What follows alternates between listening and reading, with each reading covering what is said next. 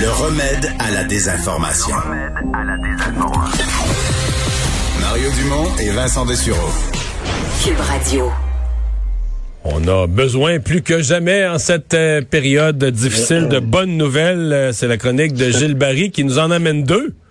Ben, deux, deux bonnes nouvelles, Mario. Bon, euh, pour moi, hey. sont aussi importantes l'une que l'autre. Euh, la première, c'est le changement de réglementation qui est, euh, qui est tombé dans l'État de New York euh, la semaine passée. Euh, dans l'État, c'est au niveau de l'État dont le gouverneur est Andrew Cuomo. Alors, il va y avoir un changement réglementaire au niveau de l'État, au niveau de la Public Service Commission. Le changement réglementaire veut dire quoi, Mario? C'est que l'hydroélectricité sera reconnue comme énergie verte et renouvelable. Alors, c'est simple comme bonjour, c'est juste une phrase, mais ça va avoir un impact très considérable parce qu'on sait que l'État de New York veut fermer ses centrales à gaz et au mazout.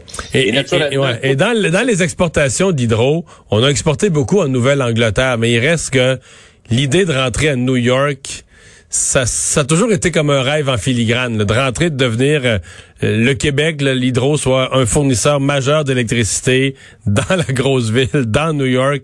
Ben. C'est comme quelque chose d'autre, là. hein? Oui, puis c'est un rêve. Bon, d'abord, d'ici 60 jours, Hydro-Québec va être euh, interpellé pour soumissionner. On parle de 1500 mégawatts, Mario, à 3000 mégawatts.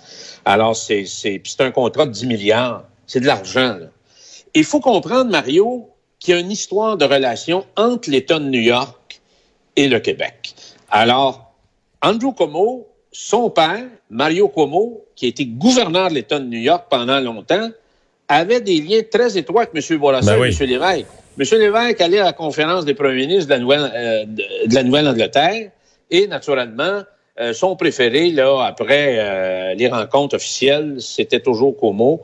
Et Bernard Landry m'avait souvent parlé de ça, mais M. Lévesque, quand il revenait de la conférence des premiers ministres, il disait que, dans le fond, celui qui était à la table, qui comprenait mieux le Québec, puis qui voulait, il faisait des pieds puis des mains pour trouver une façon d'importer l'énergie de l'Hydro-Québec et du Québec, c'était Andrew- Mario Cuomo. L'autre affaire, Mario, le Québec devient avec ça, il peut devenir, comme l'a dit François Legault durant la campagne électorale, on peut devenir la batterie verte en énergie renouvelable pour les États de la Nouvelle-Angleterre.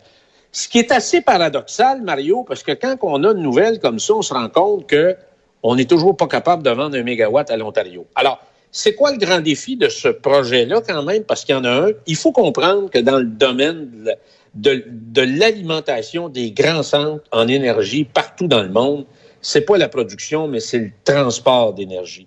Il faut aller chercher l'énergie de plus en plus loin, des lignes de haute tension, et là, naturellement, bâtir des lignes de transport, c'est pas facile. Et c'est de plus en plus difficile. Tu passes les sur... communautés, etc., etc. Mais on me dit que le projet est quand même assez avancé. Il y a un 58 km entre Hertel, euh, la ligne Hertel des cantons, qui a été construit après le Verglas, en passant, Mario, jusqu'à la prairie. Puis ensuite, il y aura un câble au dessous, en dessous du lac Champlain. Ensuite, ça va prendre euh, le dessous aussi de la rivière Hudson jusqu'à New York.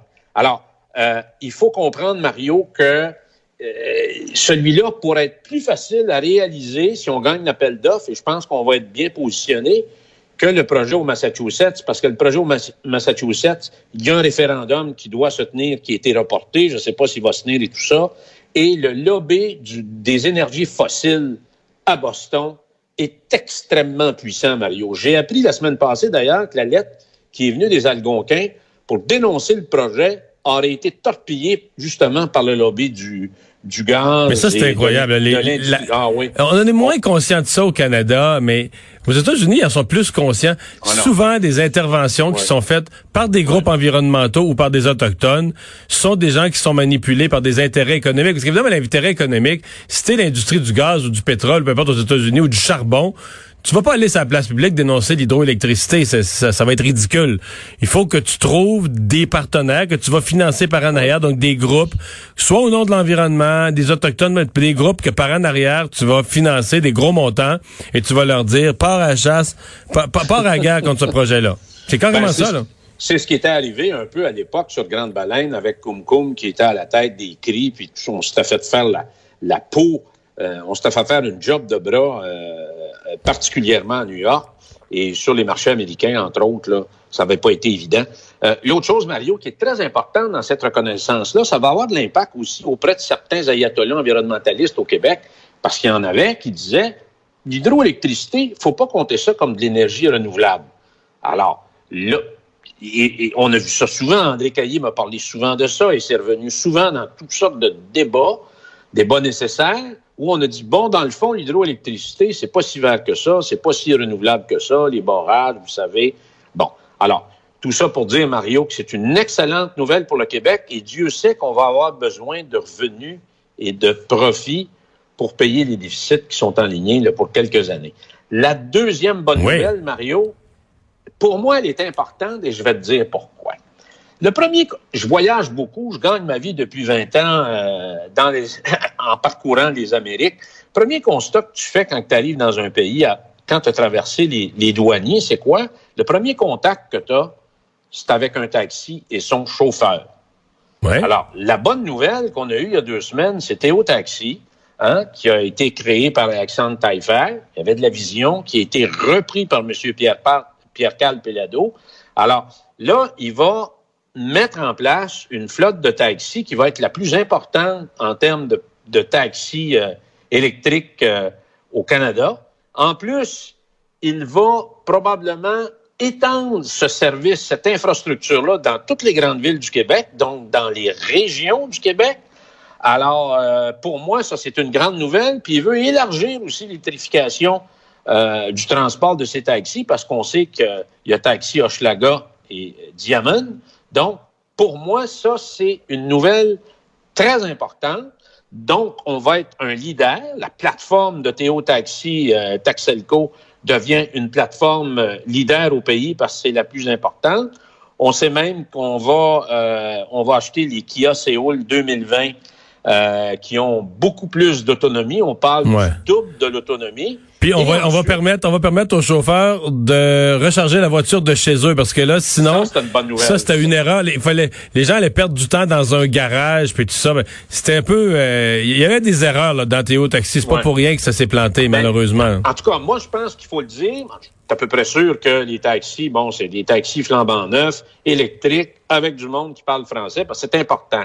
Quand tu arrives à l'aéroport de Montréal, là, c'est important, c'est une visibilité. Ça, ça, ça de la publicité constructive et positive que la personne qui vient d'ailleurs va se rappeler en disant Montréal, quelqu'un qui vient me chercher à l'aéroport, c'est un taxi euh, complètement électrique et ça, comme on dit, ça, ça rentre dans l'imaginaire. Alors, c'est une bonne nouvelle, c'est deux bonnes nouvelles pour le Québec.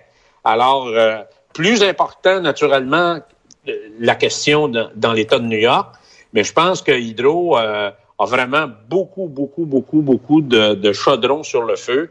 Le Massachusetts, l'appel d'offres dans l'État de New York, mais tout ça, en bout du compte, ça démontre qu'il y a eu des gens qui, donc René Lévesque, Robert Bourassa et d'autres, euh, ils ont eu de la vision quand on a décidé de, de faire de l'électricité un grand levier, un instrument de prospérité et de croissance collective, Mario. L'autre bonne nouvelle aujourd'hui, Mario, c'est l'annonce du gouvernement sur le REM, Rive-Sud, décidé de station de Longueuil sur le boulevard Ça aussi, c'est du transport électrique, là. Exactement. Il a annoncé ça ce matin. Donc, c'est un autre beau projet. Je trouve ça très encourageant.